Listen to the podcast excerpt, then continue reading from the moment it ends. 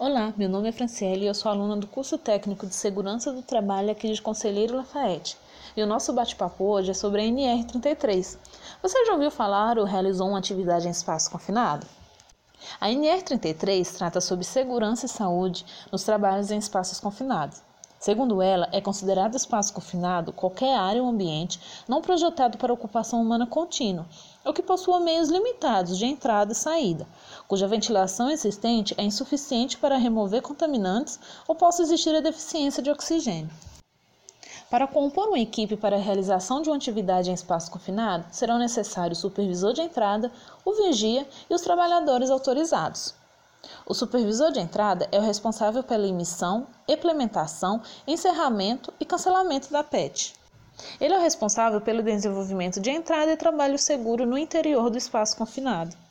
O vigia é o colaborador que foi designado para permanecer fora do espaço confinado, responsável pelo acompanhamento, comunicação e ordem de abandono para os trabalhadores. Inclusive, os vigias não podem se dedicar a nenhuma outra atividade durante o período, de forma que se dê toda a atenção necessária para o trabalho que está sendo realizado. O trabalhador autorizado são os colaboradores que recebeu capacitação, ele está ciente dos seus direitos e deveres e possui conhecimento dos riscos e das medidas de controle. A capacitação inicial dos trabalhadores autorizados e vigia deve ter carga horária mínima de 16 horas, já o supervisor de entrada, a carga horária mínima é de 40 horas. Deve ser realizados em horários de trabalho e seguir o conteúdo programado exigido na NR. Os próximos treinamentos serão periódicos a cada 12 meses, com carga horária mínima de 8 horas. Agora, se ligue em alguns detalhes importantes. O colaborador não pode realizar atividade em espaço confinado sem a capacitação.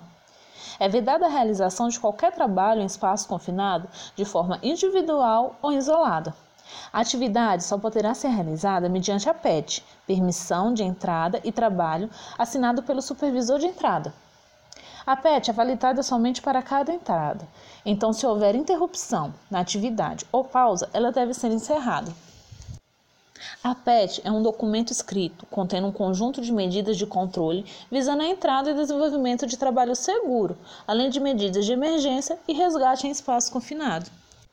A NR33 cita as responsabilidades do empregador, dos trabalhadores, medidas técnicas de prevenção, medidas administrativas, medidas pessoais e das diretrizes para capacitação e ainda possui três anexos. O primeiro trata sobre a sinalização no espaço confinado, o segundo sobre a PET e o terceiro conta com um glossário para facilitar a leitura.